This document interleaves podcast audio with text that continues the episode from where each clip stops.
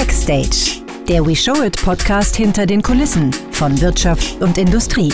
Praxisnah um die Ecke gedacht und auf Tuchfühlung mit den Machern. You know it, we show it.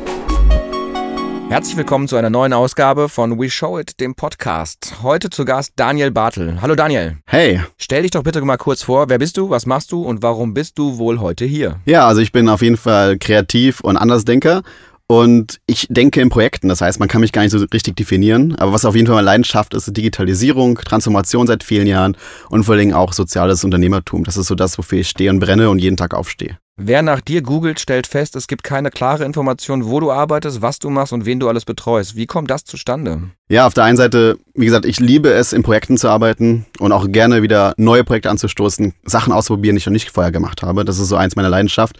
Aber zwei große Standbeine gibt es bei mir in meinem Leben. Das eine ist die Make It. Das ist ein Netzwerk für soziale Unternehmer als auch für normale Unternehmer, die große Unternehmen bewegen wollen. Und auf der anderen Seite gibt es dann äh, die Zipgate. Da bin ich gerade für ein Jahr dabei, um eben dort auch Intrapreneurship voranzubringen. Schönes Schlagwort. Was ist denn Intrapreneurship? Erklär das mal so, dass mein Vater, der Silversurfer, das verstehen kann. Ja, dein, dein, äh, dein Vater war ja mal in einer Arbeit und der Chef hat äh, zweifelsfrei das Unternehmen gegründet oder sogar die Urfahren davor. Und diese Gründer haben ja alle irgendwo mal begonnen. Ne? Das Otto, das Dr. Oetker, äh, das Miele, ähm, die Metro, die haben ja alle klein angefangen meistens in einer kleinen Garage und haben quasi unternehmerisches Denken bewiesen, um letztendlich diesen Markt äh, zu behaupten. Heute sind sie große Riesen. Und man will mit Intrapreneurship genau das Gleiche wieder erreichen. Man möchte Mitarbeiter befähigen, äh, ermutigen, neue Ideen zu starten, neue Produkte auszutesten und neue Geschäftsmodelle zu entwickeln, damit diese Firmen in Zukunft auch wieder weiter, ja, weiter prosperieren. Dann nehme ich jetzt mal Zipgate als Beispiel. Äh, das ist doch ein Unternehmen, die machen alles in der Cloud und nichts äh, offline. Warum brauchen, brauchen die sowas? Sind die nicht so innovativ? Die sind eigentlich ein altes Startup, sag ich mal. Die haben eine, äh, wie ich sie kennengelernt habe, bisher eine an, relativ angenehme Unternehmenskultur, sehr lean, auch äh, irgendwie so agile Küchen. Formate, wo Mitarbeiter Essen und Trinken bekommen. Also ich sag mal, die, die Interviews, die ich mit, mit Zipgate-Mitarbeitern hatte, haben mhm. dazu geführt zu sagen, ey, eigentlich musst du da arbeiten, scheiße. Ähm, warum, warum haben die denn, äh, warum brauchen die sowas wie dich oder so jemanden wie dich? Den Ruf habe ich auch gehört, deswegen bin ich ja auch bei Zipgate ähm, Teilzeit. Und es geht einfach darum bei Zipgate, die sind schon sehr agil und haben eigentlich diese ausgeprägte Form, die die Firmen jetzt alle wollen. Ne? Alle, alle laufen nach New Work, alle laufen nach Digitalisierung, alle wollen ihre Mitarbeiter anders äh, befähigen als äh, noch vor fünf Jahren mit dem Management by Directive. Und ähm, für mich ist es wie Schlaraffenland bei Zipgate. Ja? Und deswegen, mir war es mal wichtig zu sehen, mal die andere Brille anzuziehen, zu sagen, hey, das Zielzustand, den ihr als Unternehmen wollt, mit Entrepreneurship-Programmen, mit New Work Transformation, mit äh, Digitalisierung, den möchte ich gerne mal erleben und mal voll tief drin sein. Und Zipgate ist für mich quasi wie ein Schlaraffenland. Die brauchen mich eigentlich nicht sondern nur eben in dem Fall, dass ich selber eben dort wunderbar aktiv werden kann. Also ich gehe nicht dahin und transformiere ZipKit neu, das brauchen die gar nicht, um Gottes Willen. Das ist äh, für mich das perfekte Beispiel einer, einer agilen Organisation. Aber ich bin genau da drin, um eben zum Beispiel ein neues Produkt mitzuentwickeln und auf den Markt zu bringen. Um nicht in den äh, Trott aller anderen Interviews zu fallen, ähm, versuch doch mal in fünf Sätzen vielleicht ein bisschen was zu deiner Historie zu sagen, äh, was du so an Unternehmen mit begleitet hast, bei der Gründ von der Gründung auch bis zu Erfolg und vor allem auch Scheitern. Das ist ja ein Thema, was dich äh, interessiert und begleitet. Du bist extrem aktiv in zig Verbänden. Äh, welche Rolle nimmst du da ein, dass du das vielleicht selber einmal kurz zusammenfasst, dass wir dann auch ein bisschen äh, Deep Dive über deine Projekte und Themen sprechen können? Ja, definitiv. Also eigentlich, was mich immer schon geprägt hat, ist das Unternehmertum. Das dann ging mit der Schule schon los, mit dem Jugendgrundkreuz. Danach ging es halt in die erste Webagentur, ja, also mit dem Abi die ersten Webseiten hochgezogen. Hast du vermutlich auch gemacht. Gab es gutes Geld für, für geile Webseiten, die noch äh, überhaupt nicht so geil aussahen. Ich war, ich war damals als Eventmanager nicht so in diesem äh, Tech-Thema drin. Ah, okay. Ich bin äh, Nachzügler. Okay, aber ich habe Frontpage genutzt. Das ist super peinlich, das zu sagen. Aber ich kann nicht coden, aber angeblich. Trotzdem haben die Leute Webseiten von mir gekauft. Naja, und dann ähm, ging es halt direkt in, in, die, in das duale Studium nach Stuttgart. Ich war dann acht Jahre lang Schwabe habe mich dann in Stuttgart äh, verleiten lassen von der IBM. Tolle Organisation, tolle Firma, die eben dann auch äh, innovativ sehr viel verändern wollte und äh, konnte dann nämlich direkt reinspringen in diese digitale Transformation, in alle, wovon zehn Jahre später auf einmal alle reden. Das habe ich quasi dort schon erlebt. Komme mich inspirieren lassen, habe Service Management studiert und vor allen Dingen haben wir da schon Cloud-Geschäft aufgebaut. Früher hieß das gar nicht Cloud, das hieß dann Dynamic Infrastructure. Das war so der Vorbote der Cloud. Und äh, heute ist es das, was wir äh, als Cloud kennen. Und das Geschäft habe ich dort mit unterstützt noch als Student, später als Berater. Aber habe ich mir gedacht, okay, eigentlich bist du wieder, eigentlich bist du Unternehmer und kein Berater. Das Privileg IBM, da würde ich gerne noch ein bisschen drauf eingehen, weil da ist einer der Menschen gewesen, äh, den ich ja, tatsächlich ein bisschen bewundere. Gunther Dück. Ja, genau. Also ich glaube, mit dem hast du sehr zu, eng zusammengearbeitet, ne? Richtig, über ein Jahr. Über ein Jahr habe ich mit Herrn Dück gearbeitet und mit Gunther und äh, wir, sind am, wir sind im gleichen Monat sind wir auch gegangen. Also er war 17 Jahre bei IBM, ich war vier Jahre da und im gleichen Monat haben wir dann die IBM verlassen. Ähm, und jetzt ist er halt äh, Freigeist und Philosoph und auch ein gutes Beispiel dafür, vielleicht, dass man nicht immer die geile Show auf der Bühne zeigen muss, um trotzdem wichtige Sachen äh, voranzustoßen und voranzubringen. Ähm, ja, dann, dann ging es weiter. Dann hast du ja mehrere Startups mitgegründet, glaube ich, die auch relativ innovative Themen bedient haben. Immer sehr Community, Social getrieben. Definitiv. Äh, das war das allererste. Nach dem äh, Studium war dann äh, die Autonetze. Auch bislang das, würde ich sagen, erfolgreichste für mich zumindest. wir waren dann am Ende 16 Mitarbeiter und wir haben privates Carsharing versucht in Deutschland zu etablieren. Wir waren nicht die Ersten, aber waren einer der Ersten. Haben dann quasi zwei Mitarbeiter, zwei Mitbewerber haben wir quasi fusioniert. Und was wir gemacht haben, ist, wir haben halt private Autos ja, wie Airbnb quasi äh, geschäftsfähig gemacht. Das heißt, du kannst ein privates Wagen, ein privates Auto bei uns vermieten. Wir teilen das dann quasi mit der Community, mit anderen Menschen in deinem Viertel. Letztendlich konntest du ein bisschen ein paar Mark dazu verdienen, aber die Autos wurden ausgelastet. Darum ging es uns eigentlich immer, dass man diese Autos weg von dem Stehen bringt, Stehzeug zum Fahrzeug. Das war unsere Mission. Und ja, jetzt wurden wir aufgekauft oder vor ein paar Jahren ging das ähm, über die Bühne von Drivey. Die Franzosen sind da ein bisschen aktiver als die Deutschen in dem äh, Shared Mobility Bereich und so gehört das Ganze jetzt ein französisches Unternehmen. Ja, Mercedes habe ich, glaube ich, äh, gesehen oder hat mir das erzählt, besser gesagt. Die, die machen das ja auch gerade für ihre neuen Autos als äh, Built-in. Mhm. Genau, also da bin ich mal gespannt, äh, wie, wie sich das entwickelt. Ja, das ist dieses äh, äh, Turo heißt das zum Beispiel. Das ist der amerikanische Version von Autonetzer, wenn man so möchte. Mit denen starten die jetzt quasi durch. Wir hatten auch mit denen eine Partnerschaft. Äh, das war vermutlich für die einfach das Austesten des Marktes. Haben die vermutlich sehr viel von uns gelernt und sehr viel, äh, wir haben da nichts mehr gelernt.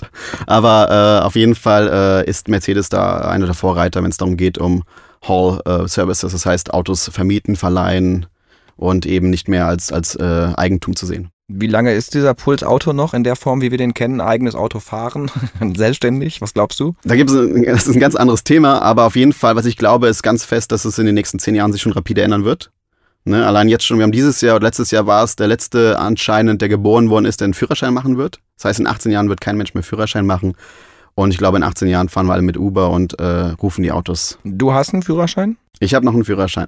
Aber nutzt, nutzt du ihn oft? Oder? Ich, ich nutze ihn sehr oft also. beim Carsharing, Car2Go. Ja, ich kriege bei dir immer nur mit äh, deine MyTaxi und Uber-Posts. Ja, genau, das ist neu. Das ist relativ neu, weil manchmal, wenn ich, äh, gibt Situationen, wo man natürlich kein Auto fahren sollte oder kein Auto fahren möchte. Und äh, da bin ich natürlich absoluter Fan von Taxis als auch Uber. Und ich sehe da eben eigentlich ein verbindendes Element. Also für mich ist das nicht äh, gegen Taxi, gegen Uber. Und wir haben in Düsseldorf ja die Situation, wo wir beides haben. Und das ist auch sehr äh, ein hitziges äh, Thema hier in äh, Düsseldorf. Und ich glaube, es ist eine Gleichberechtigung äh, notwendig. Und ich glaube, man muss diesen Krieg aufhören. Man muss einfach äh, ein paar Stellschrauben verändern, damit beide koexistieren können. Ist wie, ne, TV killed Radio Star. Ist aber nicht so. Das Fernsehen gibt es genauso wie das Radio. Und so wird es auch Uber mit dem Taxi geben. Und Taxis werden immer, glaube ich, weiterhin führend sein, wenn sie sich ein bisschen innovieren. Ja. Ähm, dann ist äh, in deiner Vergangenheit, also wir kennen uns vom Startup ähm, Weekend. Lustigerweise habe ich stimmt, nachgeguckt. Stimmt, stimmt. Äh, aus Stuttgart, glaube ich sogar, aus 2012, wenn ich mich nicht täusche. Kann ja, das, das war mein drittes Startup Weekend, ja. Ähm, ja, dein, dein soziales Engagement für Entrepreneurship und Unternehmertum in Deutschland ist ja relativ hoch. Du hast äh, ein amerikanisches Buch genommen und übersetzt für, äh, für massenkompatibel in Deutschland zu machen quasi. Genau. Ähm, was, be was bewegt dich, dieses Engagement einzubringen? Also Tag, ja wöchentlich irgendwie Stunden zu kloppen für andere und dein Wissen zu sharen. Wie passt das zusammen? Ich glaube, es gibt ein gewisses Peak an, an Einkommen, das man hat, äh, was man haben kann und auch eine gewisse Arbeitszeit, die man äh, gegen Geld tauschen kann. Ja? Und äh, natürlich kann man entweder hingehen und Amazon-Businesses bauen und irgendwie so skalierbare äh, passives Einkommen generieren. Da bin ich jetzt nicht der Fan von. Ist vielleicht auch smart, äh, aber das ist nicht mein Ding, sondern mein Ding ist eher zu sagen, hey, ich versuche äh, einen bestimmten, ähm, ja, bestimmten Zeitkontingent in meinem Jahr wirklich für andere Sachen zu verwerten. Und das ist eben in dem Fall, sind es Übersetzungen wie das Handbuch für Startups oder das Engagement in der der sozialen Startup-Szene, die eben, wo es darum geht, eben Unternehmertum in das, in das, in die Wohlfahrt zu bringen, Startup-Denken wieder zurück in die Wohlfahrt zu bringen, damit auch äh, gemeinnützige Geschäftsmodelle, NGOs, Non-Profits, aber auch gemeinnützige GmbHs und so weiter auch äh, innovieren, weil die brauchen das genauso wie die äh, Business-Seite, die Unternehmen. Und äh, die Zeit, die, äh, das ist für mich Karma.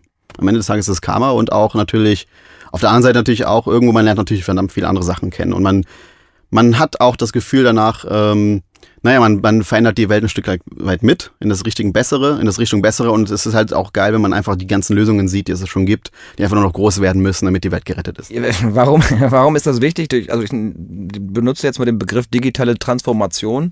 Warum ist es da wichtig für uns als Generation vielleicht sich ein bisschen nachhaltiger und umsichtiger aufzustellen? Also das ist ja so der, der Antrieb, der dabei mitschwimmt immer, wenn man das so raushört. Definitiv, ne? Also im Lean Startup geht es darum, ähm, wenn wir auf die, auf die rein auf dieses, auf dieses Framework uns anschauen, geht es darum, effektiv einfach einfach Ideen zu vertesten und zu verproben.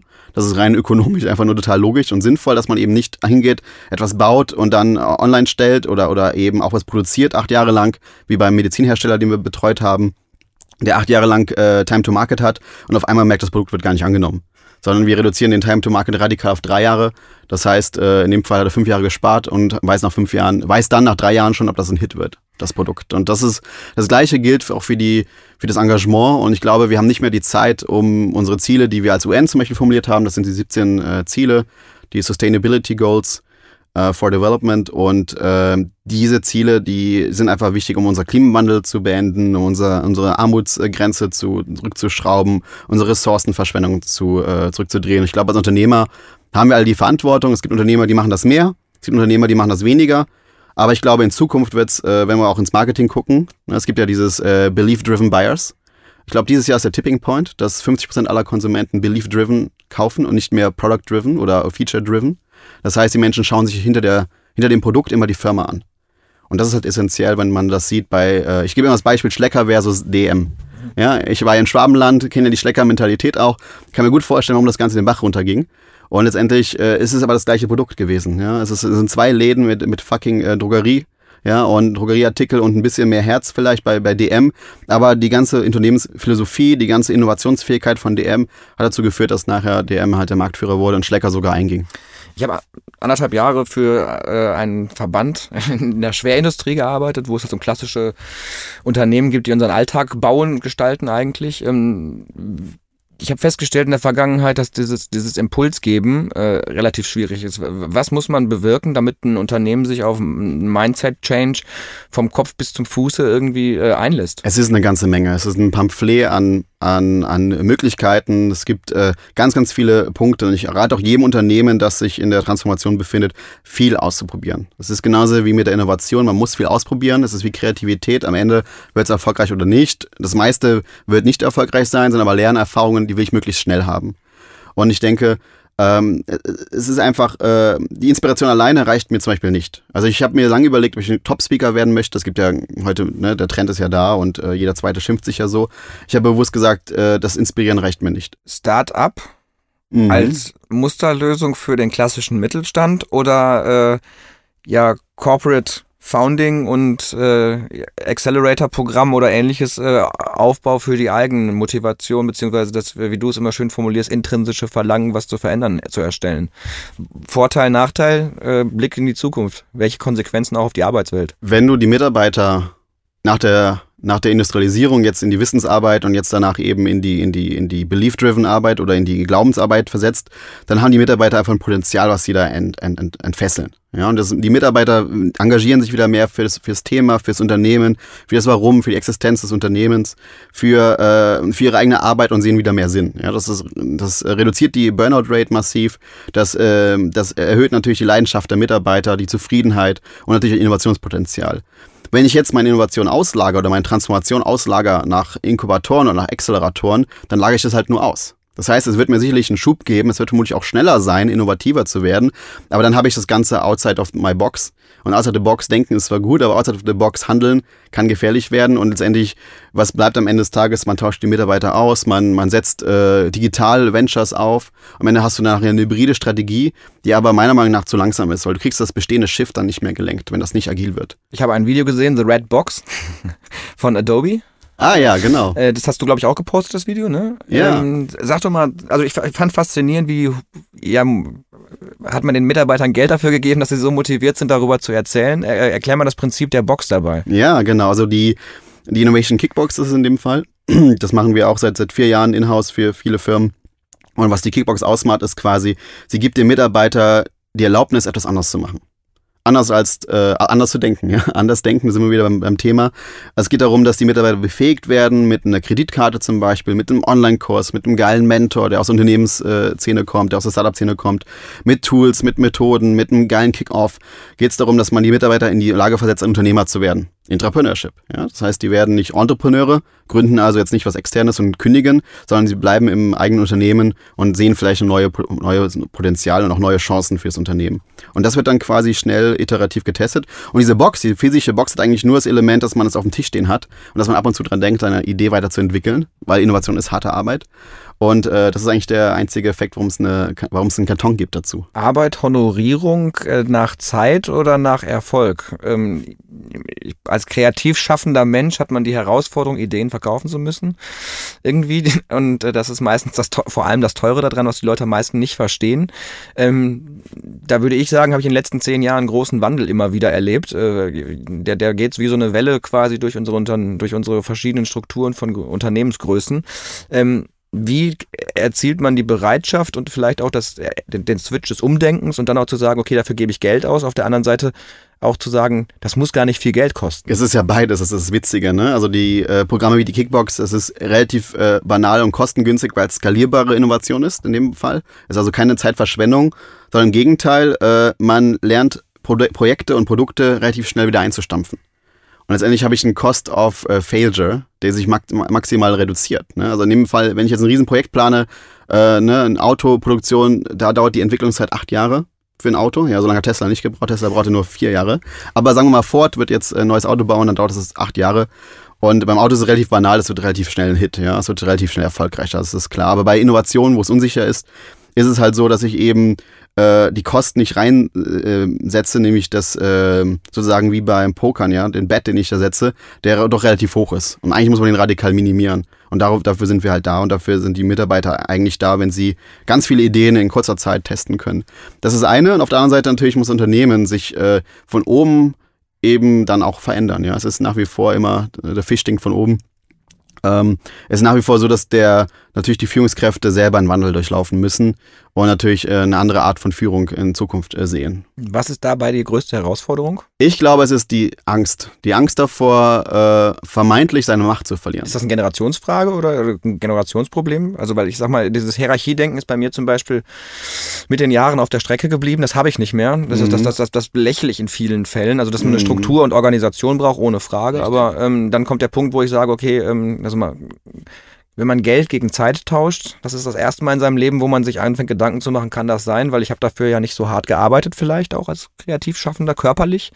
Aber ähm, dieses Mindset herzustellen, ist das, das, das empfinde ich als große Herausforderung immer, auch im Gespräch über Digitalisierung. Nicht böse, negativ und schlimm und Angst, sondern positiv, verändernd und wollend. Ne?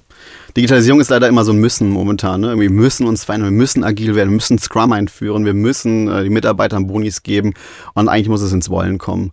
Und ich sehe das ganz spannend bei vielen Unternehmen, die von jetzt an wollen oder zumindest vor ein paar Jahren auch schon wollten, dass sie eine ganz andere Karten haben. Das ist genau das, was du sagst. Das ist ein Mindset und das ist auch das, was ich nachher als Basis äh, anbiete. Und sowas auch bei Zipgate. Äh, das, äh, die haben sich 2006 gesagt, wir wollen anders arbeiten. Wir können nicht mehr Software in einem Zweijahreszyklus releasen. Wir müssen da massiv schneller werden als äh, Internet äh, führende Anbieter für Cloud-Telefonie und haben dann eben letztendlich dann auch komplett umgestellt. Ne? Und Tag 1 hat sich das ganze Thema auch verändert. Die meisten Leute kennen Zipcat in meinem Umfeld übrigens durch den äh, Relaunch des Logos. Ja, genau. Weil er eben extrem gut gemacht wurde. Jetzt hast du das Privileg vom lieben Gott bekommen, du siehst nicht besonders alt aus, sage ich jetzt mal, dafür, dass du schon ein gewisses, äh, einen gewissen Reifegrad entwickelt hast quasi. Ähm, wie ist das, wenn da, äh, wenn du vor so äh, gut gekleideten Vorständen mit äh, teuren Manschettenknöpfen und Lederschuhen auf der Bühne stehst und äh, dann sagen sollst, hey, du hast hier einen Konzern mit ein paar tausend Mitarbeitern, aber du musst was anders machen. Ähm, wie, geht, wie, wie geht man mit dir um, beziehungsweise äh, nimmt man dich sofort von Anfang an ernst oder musst du dich irgendwie erst positionieren? Also was ich gelernt habe, auf jeden Fall nicht zu sagen, man muss sich verändern. Das Verändern kommt von alleine oder eben von innen heraus. Ich biete nur an. Das ist ein Angebot, äh, das mal zu sehen, wie die andere Welt äh, da draußen tickt und beide Welten haben ihre Berechtigung, vollkommen richtig. Äh, natürlich ist es so, und ich freue mich schon, wenn ich 50, 60 bin, dann sehe ich aus wie 30, 40. da freue ich mich mega drauf. Ähm, aber es ist tatsächlich, tatsächlich in Deutschland vor allen Dingen schon so, natürlich wird man äh, aufgrund seiner äh, vielleicht jüngeren Statur äh, oft belächelt. Ne? Es, ist, es ist einfach, zumindest äh, nehme ich das so wahr. Und ähm, da gilt es dann wirklich entweder äh, zu gewinnen, das heißt, ne, über zu, zu äh, nicht zu überzeugen, aber immerhin ne, zu zeigen, hey, hier, da ist was, was, was interessant für dich sein könnte und ich gebe dir die Hand, ich reiche dir die Hand und du kannst auch mir die Hand reichen. So sehe ich das immer. Und letztendlich hast du in dem Publikum eh immer einen, einen Prozentsatz von Leuten, das sind nicht alle, das sind eher auch äh, die Early Adapters, würde man so sagen, ja, wenn man über Innovation spricht. Und da hast du immer 10, 20 Fanboys, äh, 20 Prozent Fanboys in, de, in, de, in der Crowd. Und dann reicht das eigentlich schon, um den Wandel anzustoßen. Du musst gar nicht alle überzeugen. Mit welchem Recht nimmst du dir raus, äh, das Thema Lean und Lean Startup in Deutschland so publik zu machen? Ja, ich bin selbst, äh, wie gesagt, mit Autonetzer äh, nicht auf die Fresse geflogen, aber wir haben verdammt viel gelernt. Ja? Ich komme aus der BWL-Stube, habe BWL studiert, Service Management und am Anfang dachte ich, okay, es läuft alles so nach Plan. Ne? Und wir haben relativ früh, zum Glück, relativ früh gemerkt eben, nachdem wir auch äh, 60, 70.000 Euro in die Hand genommen haben, oder meine Co-Founders zumindest, ich war dann auch ein kleiner Stöpsel, äh, wir haben sehr viel, sehr schnell gelernt, dass das gar nicht so funktioniert mit dem Plan. Ja? Du kannst halt nicht Innovation planen, du kannst den Erfolg nicht vorplanen in innovativen Märkten. Ne? Klar, in bestehenden Märkten ist das kein Problem. Und ich habe relativ früh dann schon mit, mit 22, wie gesagt, mich sehr, sehr stark darum gekümmert, in, in das Thema Design Thinking, Business Modeling und äh, Lean Startup zu kommen und habe irgendwie immer schon gespürt, das gehört alles zusammen. Und das ist halt genau das, was passiert ist letzten Jahre. Es ist alles zusammengekommen, äh, was wir heute digitale Transformation nennen. Und das habe ich irgendwie mit der, ja, fast, äh, ja, genau, vor, vor 10, 12 Jahren angefangen. Noch äh, natürlich relativ grün, aber seitdem halt massive Erfahrungen gesammelt und sehr viel beobachtet. Also wir haben über 400 Teams betreut mit der Make It zusammen. Wir haben 400 Teams weltweit in 23 Ländern und von diesen 400 Teams äh, konnten wir einfach auch sehen, was funktioniert und was nicht funktioniert. Und der, äh, das, was es gibt auf der Welt, wir erfinden ja auch nichts Neues. Wir nehmen einfach nur das Alte aus, aus Amerika, machen es ein bisschen deutscher. Äh, letztendlich ist es, ist es, äh, funktioniert das. Und das ist äh, zu beweisen und darum geht's. Jetzt habe ich so eine alte Kiste als Unternehmen, äh, so ein Schiff, was da rumrutscht. Mhm. Wem muss ich den Kopf waschen, dass der sich auf dieses Prinzip einlässt? Also ist es eine Personalabteilung, ein HRler oder ist es ein äh, Innovation Manager oder ist es der äh, Produktmanager oder wo, wo, muss ich, ich sag mal, die, die, die Möglichkeiten der Managementstrategie Lean Startup oder des Tools, mhm. ähm, wer, wer muss das ja, von verstehen?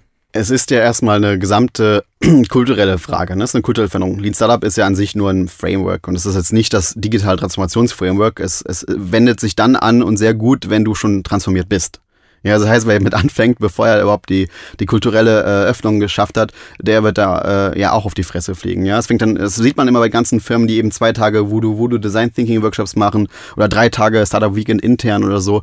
Das ist halt nicht ausreichend. Es muss äh, in dem, es muss äh, ein Wandel stattfinden und es darf ein Wandel stattfinden bei jedem Einzelnen als auch eben in den Abteilungen. Ja, und das ist halt, glaube ich, das relativ äh, Wichtige zu sagen. Es muss überall beginnen. Es muss ein Commitment geben und meistens dann natürlich von oben.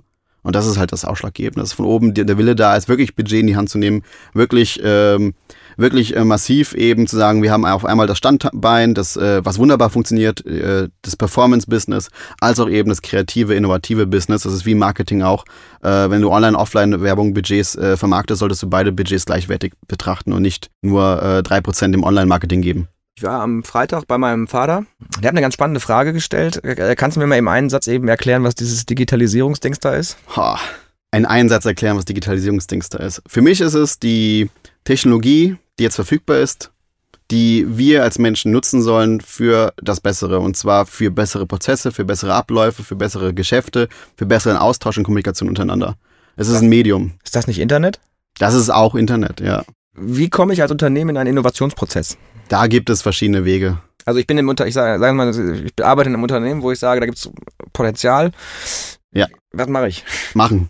Also erstmal, äh, Mitarbeiter tragen in der Regel Initiativen voran, die sehen halt, boah, geil, da war ein Startup-Weekend oder hey, toll, die Kickbox habe ich mal irgendwo gesehen oder hey, bei Zipgate bin ich rumgelaufen und da wurde mir die Retro erklärt von einem Scrum, irgendwas und ähm, das Erste, was man machen kann, ist auf jeden Fall Leuten mehr erlauben, sowas auszuprobieren. Und dann ist das äh, der erste goldene Schritt, erstmal überhaupt zu machen und sich zu versuchen in verschiedenen Themen.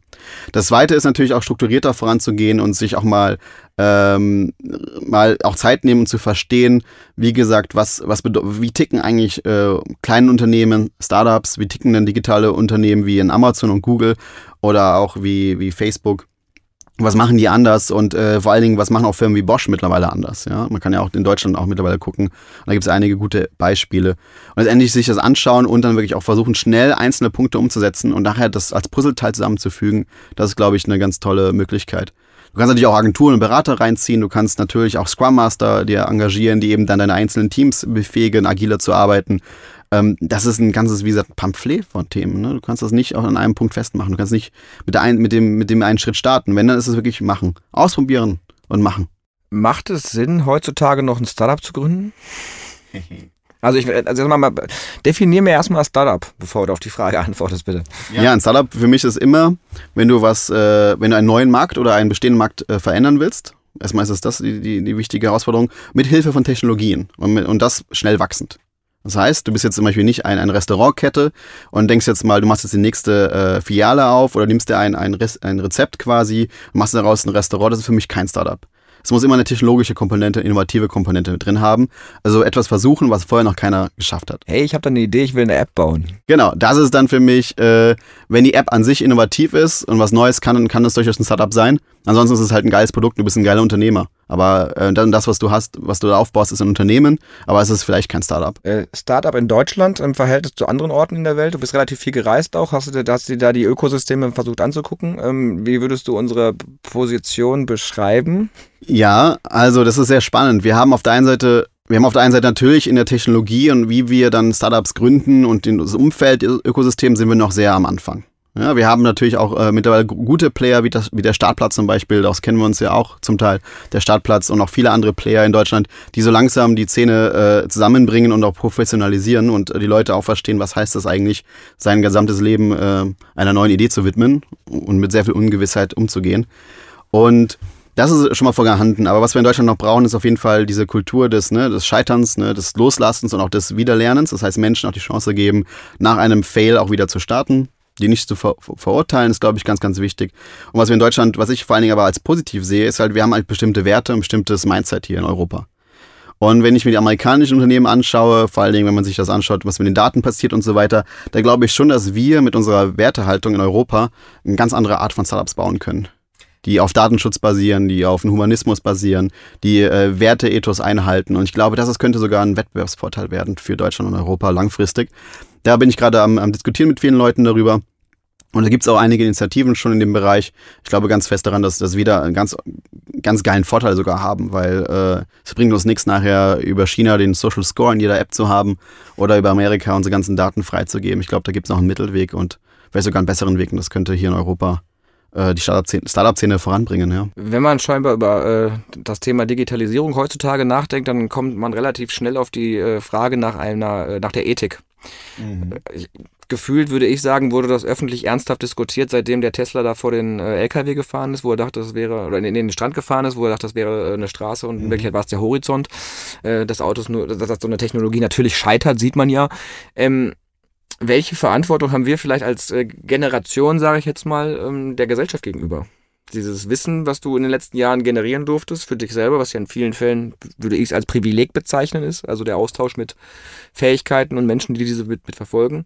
Äh, wie funktioniert dieses Ethik-Ding? Brauchen wir einen Ethikrat für ein Unternehmen oder einen Konzern? Funktioniert das überhaupt? Auch ein sehr spannendes Feld, da kann man auch wieder eine Stunde darüber diskutieren. Ich bin kein Experte in dem Thema, aber mein Gefühl, was es mir sagt, ist halt, ähm, ne, schau dir die Ärzte an, die haben ihren, ihren Kodex, ja, die haben ihre, ihre Verhaltenskodex, den sie, den sie darauf sie einschwören.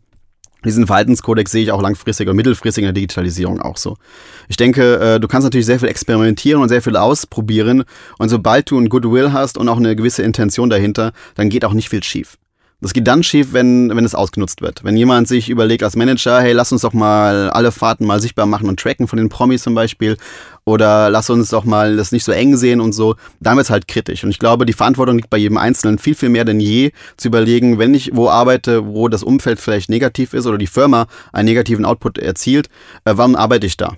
Ja, also sich zu entscheiden, mit wen, mit welchen Kunden arbeite ich, mit welchen Kunden will ich in Zukunft nicht mehr arbeiten. Sich quasi so ein bisschen auf sich selber, auf seine eigenen Werte und Prinzipien äh, berufen und das äh, mehr äh, mit seiner Arbeit äh, in Verbindung zu bringen, das ist, glaube ich, sehr, sehr wichtig. Und das ist unsere Verantwortung, das auch äh, zu erlauben, dass wir das leben dürfen. Und dass wir das ausleben dürfen. Und vor allem in einem Setting, in einem Unternehmen, wo das genauso tickt wie wir. Ich bin jetzt neulich von einem sehr guten Freund angesprochen worden. Äh, der, hat, der hat eine Tochter, mhm. die ist 17 und ich finde Schule total scheiße. Äh, ich finde Schule total anstrengend und überhaupt nicht zeitgemäß. Ja. Äh, die versteht diesen, dieses, dieses digitale Bildung ist für sie ein Fremdwort, weil es das einfach nicht gibt. Was würdest du der raten, was die beruflich verfolgen soll, um für die Zukunft sicher aufgestellt zu sein? Die ist keine schlechte Schülerin, also das kommt noch hinzu. Die, Mhm. die wird ihren Abschluss auch noch in irgendeiner Form machen, aber ähm, macht das für Scheine Deutschland. Ich kann nur sagen, was ich gemacht habe, was ich gemacht habe als Schüler. Und ich habe das damals auch schon gemerkt, dass Schule eigentlich äh, nicht so geil ist. Und äh, habe gestern auch mit einem Studenten telefoniert, hat mir auch nochmal das Gleiche für Studium äh, bescheinigt. Zehn Jahre später, nachdem ich äh, fertig war, hat er mir auch nochmal äh, die katastrophale Lage der Hochschullandschaft äh, beschrieben, zumindest aus seiner Sicht als, Schül als Student. Und macht es eigentlich auch nur für den Schein. Das ist katastrophal. Ähm, ich rate diesen jungen Menschen und ich, was ich gemacht habe, und äh, was man vielleicht nutzen kann als Beispiel, ich habe mich immer schon auf die Zeit nach der Schule äh, fokussiert. Das heißt, ne, bis 12 Uhr, bis 2 Uhr Schulgong und dann ging es raus, dann ging es das wahre Leben los, dann gingen Projekte los, da gingen Engagements los, da gingen Interaktionen los, da gingen die Hausaufgaben gingen manchmal unter dabei. Aber ich habe immer versucht, äh, das zu leben und das äh, Spaß zu haben, was mir wirklich taugt. Die Schule habe ich mitgenommen als, als äh, nicht als notwendiges Übel, aber immerhin als, hey, das schaffst du und das schaffst du okay, ja, und das reicht dann erstmal. Und ähm, ich sehe immer noch 10 Jahre, 15 Jahre später, wenn, wenn äh, einfach Menschen, äh, Schüler einfach sich quälen mit irgendwelchen Noten, weil sie irgendwo eine 1 wollen, weil sie glauben, dass diese 1,0 auf dem Zeugnis nachher eine, eine, eine, äh, ein höheres Gehalt bedeutet oder mehr Verantwortung oder sonst was. Ähm, das gibt's natürlich noch in einzelnen Unternehmen, aber äh, ich sehe das bei vielen Firmen, äh, dass es gar nicht mehr notwendig ist. Äh, selbst sogar Apple selbst. Apple hat ein riesiges Problem, Mitarbeiter zu bekommen, qualifizierte Mitarbeiter. Selbst die haben den Schulabschluss nicht mal als Voraussetzung. Was Den Hochschulabschluss. Corporate Startup fällt mir da so noch so ein bisschen als Begriff zu ein. Er, er- erklär das mal aus seiner Perspektive, was du darunter verstehst. Ja, es ist, wenn du Intrapreneure hast, davor haben wir ja vorher stehen geblieben, dass die zusammen natürlich ein Startup gründen, ja, und zwar intern, ne? und, und das quasi unter einer neuen Marke vielleicht, unter der bestehenden Dachmarke. Das ist bei Zipgate zum Beispiel, wir haben zwei Corporate Startups, wenn man so möchte. Zipgate ist kein Corporate, aber äh, wenn man das äh, hart definiert, vielleicht schon, weil die gibt's auch schon 15 Jahre. Die haben halt auch zwei junge Startups bei sich, Corporate Startups sozusagen. Das ist einmal Klink und äh, Satellite, das sind zwei Produkte, äh, wovon ich auch eins äh, mit, äh, mit dem Team bin. Und die, die spannende äh, Unterschiede sind dort, du musst halt ver versuchen, in einem Unternehmen, was Exzellenz und Effizienz berechtigterweise äh, ausführt, jeden Tag aufs neue Management und so weiter, musst du versuchen, in, dieser, in diesem Raum eine Zelle zu gründen oder zu starten, die quasi komplette Narrenfreiheit hat. Weil du ja auf der Suche bist nach dem Markt, du bist auf der Suche nach einem Geschäftsmodell, bist auf der Suche nach einem Problem, was wert ist, gelöst zu werden und damit auch nachher Geld zu machen. Und diese Suchmechanismen, und das ist wieder Lean Startup, eines Tages, deswegen mache ich diese Bücher zum Beispiel, die, äh, das funktioniert nach einem ganz anderen äh, Schema, das funktioniert nach ganz anderen Kennzahlen. Äh, deine drei Tipps, um Sachen zu machen. Meine drei Tipps, um Sachen zu machen. Äh, Wenn sie unter zwei Minuten dauern, mach sie sofort. Ganz äh, low-hanging fruit Regel, ja. Verschieb's nicht immer, antworte die E-Mail, hack sie ab und mach, mach weiter. Ähm, um Sachen zu machen, Nummer zwei, auf jeden Fall einfach ins Handeln zu kommen und Signale zu geben, dass du das jetzt gerade machen willst. Ne? Also ich versuche immer, äh, immer frühzeitiger zu sagen, hey, ich habe jetzt die Idee und versuche mit Leuten darüber zu reden. Es ist unglaublich magisch, was teilweise äh, von, von verschiedenen Ecken, was da für Antworten und Hilfstell Hilfestellungen und Hilfsbereitschaft kommt. Das ist einfach geil. Also einfach darüber machen, worüber man über, über, darüber redet, was man machen möchte. Und die dritte gute Tat, um das Machen äh, zu ähm, zu, ja, zu, einfach mal zu starten, ist auch so ein bisschen natürlich eine gewisse ähm, Ausdauer an den Tag zu legen. Das heißt auch mal die Idee, vor allem wenn es neue Ideen sind, hast du natürlich überwiegend auch Krit äh, Kritiker. Aber wenn du eben da ein bisschen dran länger dran bleibst, dann wird's halt geil. Beispiel Uber-Taxi-Geschichte ist jetzt kein Startup, kein Unternehmen, aber ich will da schon eine Kampagne oder vielleicht sogar einen Bürgerrat in Düsseldorf starten. Und die, ähm, ne, erstmal sagt man irgendwie, was mir aufgefallen ist, ist halt, die erste Annahme war, die Taxipreise sind einfach zu hoch in Düsseldorf. Und das wissen auch alle, äh, dass die Taxipreise hier doch sehr, sehr äh, gesalzen sind, ähm, für Privatpersonen zumindest. Und wenn ich dann mit Taxifahrern drüber rede, sind die alle der gleichen Meinung. Die sagen alle, ja los, mach den Scheiß doch runter. Es ist halt, der Tarif ist zu teuer. Wir wissen das ganz genau, Angebot, Nachfrage. Wenn der Tarif günstiger wäre, hätten wir mehr Fahrten, wir hätten mehr Geld in der Tasche am Ende des Tages. Und das zu, zu, zu, zu hören von äh, sieben Taxifahrern, alle sieben sagen mir, ja, der Preis muss runter, das war halt für mich eine Überraschung. Ist aber nur dadurch, dadurch gekommen, dass ich mit Leuten geredet habe. In dem Fall mit Taxifahrern. Warum fehlt da die Akzeptanz bei uns? Also bei mir jetzt nicht. Vielleicht akzeptiert das Taxifahren. Nee, nee, nee, nee, von der Branche generell eben sowas erstmal so ein bisschen zu blockieren. Also sich Schwierigkeiten zu haben, so eine Anwendung wie Uber oder MyTaxi äh, erstmal vollständig zu akzeptieren, wo sich ja schon mal der Markt ein bisschen verändert. Das heißt, es kommt ja. ein, neu, ein, neuer Player mit rein, der mit Taxi erstmal gar nicht selber zu tun hat. Richtig, weil er besitzt ja keine Taxen, keine, keine Autos eigentlich. Er hat keine eigenen festangestellten Mitarbeiter, sage ich mal so, in, in der Konstellation, dass er sagt, ich, ich stelle den jetzt an, bezahle ihn dafür, dass er das Taxi bezahlt. Mittlerweile schon, aber ja. Ja, ja aber nicht das Grundkonzept basiert nicht darauf, einen Angestellten zu haben und äh, den möglichst viel fahren zu lassen, um, um damit mehr Geld zu verdienen, sondern idealerweise alles eigentlich auszusourcen. Ja. Also wie gesagt, ich sehe das verbindende Element und natürlich ist es alles ein Kompromiss am Ende des Tages. Also es ist natürlich ein äh, Geben und Nehmen. Aber was halt, äh, warum die Akzeptanz bei Taxifahrern auch so fehlt, ist halt, diese, die werden gar nicht gefragt. Die Taxipreise werden festgesetzt von der Stadt, von der Stadt oder von der Regierung und die Taxitarife sind dann eben zementiert und man wird, man unter, man fragt die Mitarbeiter und die Taxibesitzer und die Inhaber der Taxizentralen gar nicht. Das ist schon mal das Erste. Ja. Die fühlen sich gar nicht mit, die dürfen gar nicht mitreden. Das nervt halt schon, ja. Und einfach dieses Mal miteinander reden, ne, wie gesagt, äh, zurück zu Tipp Nummer drei, äh, Nummer zwei, äh, das ist halt so elementar und ich glaube, da erstmal das Eis zu brechen, äh, das hilft halt auch zu verstehen. Und es hilft auch zu verstehen, dass, wie gesagt, äh, es nicht ein Gegen ist, nicht Uber gegen Taxi, sondern es ist ein Und. Und es ist, es ist einfach, es kommt, es wird kommen. Uber hat viele, viele Weichen gestellt in Deutschland. Äh, es wird massiv in den nächsten Jahren äh, noch steigen, so habe ich zumindest jetzt mitbekommen von U-Bahn-Fahrern, die mir das erzählen. Das ist natürlich auch wieder äh, subjektiv.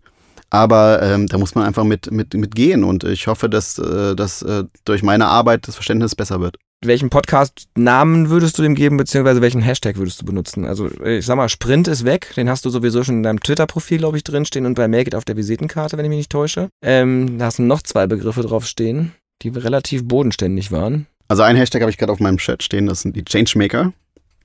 Changemaker in dem Fall sind die Jungunternehmer, die eben soziales Unternehmertum voranbringen. Und ich glaube, das ist eine, eine Quelle quasi zu sagen, wir wollen soziales Unternehmertum, Wohlfahrt und äh, soziales Engagement hip machen, mit Hilfe von Startup-Methoden und auch äh, nachhaltig profitabel natürlich auch am Ende des Tages.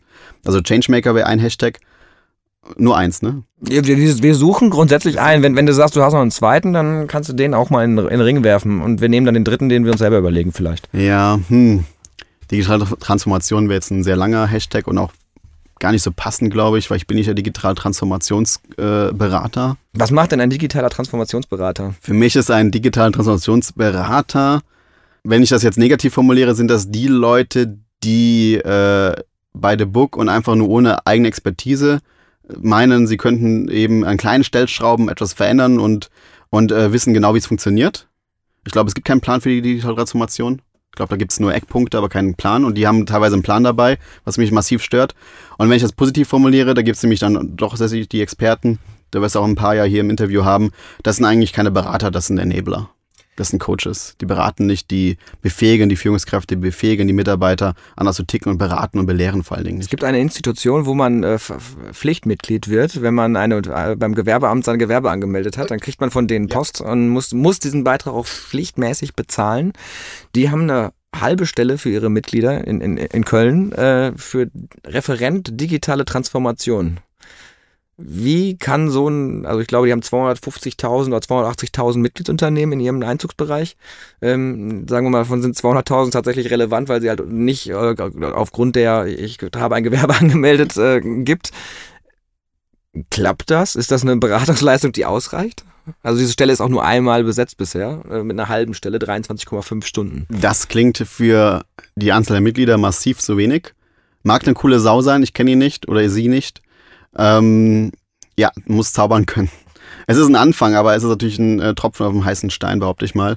Und ich kenne die Person nicht, kenne den Background nicht. Und für eine, für eine IHK oder für so eine, eine, eine große Institution wie zum Beispiel ein IHK äh, ist es sicherlich ein Anfang. Äh, da geht noch viel, viel mehr. Äh, ja, ich finde da halt dieser Enabler, Transformator, wie, wie auch immer wir ihn schimpfen wollen, jetzt in dem Fall, ähm, der muss ja schon ein dickes Fell haben. Ne? Der eckt ja an und macht sich bei einigen Leuten nicht so ganz beliebt. Tendenziell bei älteren äh, Herren in Führungspositionen. Naja, wenn er von denen bezahlt wird in Form von Mitgliedsbeiträgen, dann sollte er ja schon auf der gleichen Seite stehen. Und das sollte auch gewollt sein. Und äh, eigentlich will man dann bestimmt mindestens 20, 30 von denen. Kennst du diesen Konflikt nicht zwischen den Generationen? Also der, der begegnet mir ganz oft, dass du halt äh, so, eine, so eine Riege sitzen hast, irgendwie äh, drei greise Herren äh, mit Krawatte hochgeschlossen und sagen... Berechtigt, ja. Wir sind jetzt mal fit, machen Krawatte auf. wir sind jetzt Startup, wir krempeln die, die Ärmel hoch. Genau. Ja. Wenn es soweit kommt überhaupt schon. Also erstmal ja. Ärmel hochkrempeln ist ja schon, äh, ich bin Handwerker.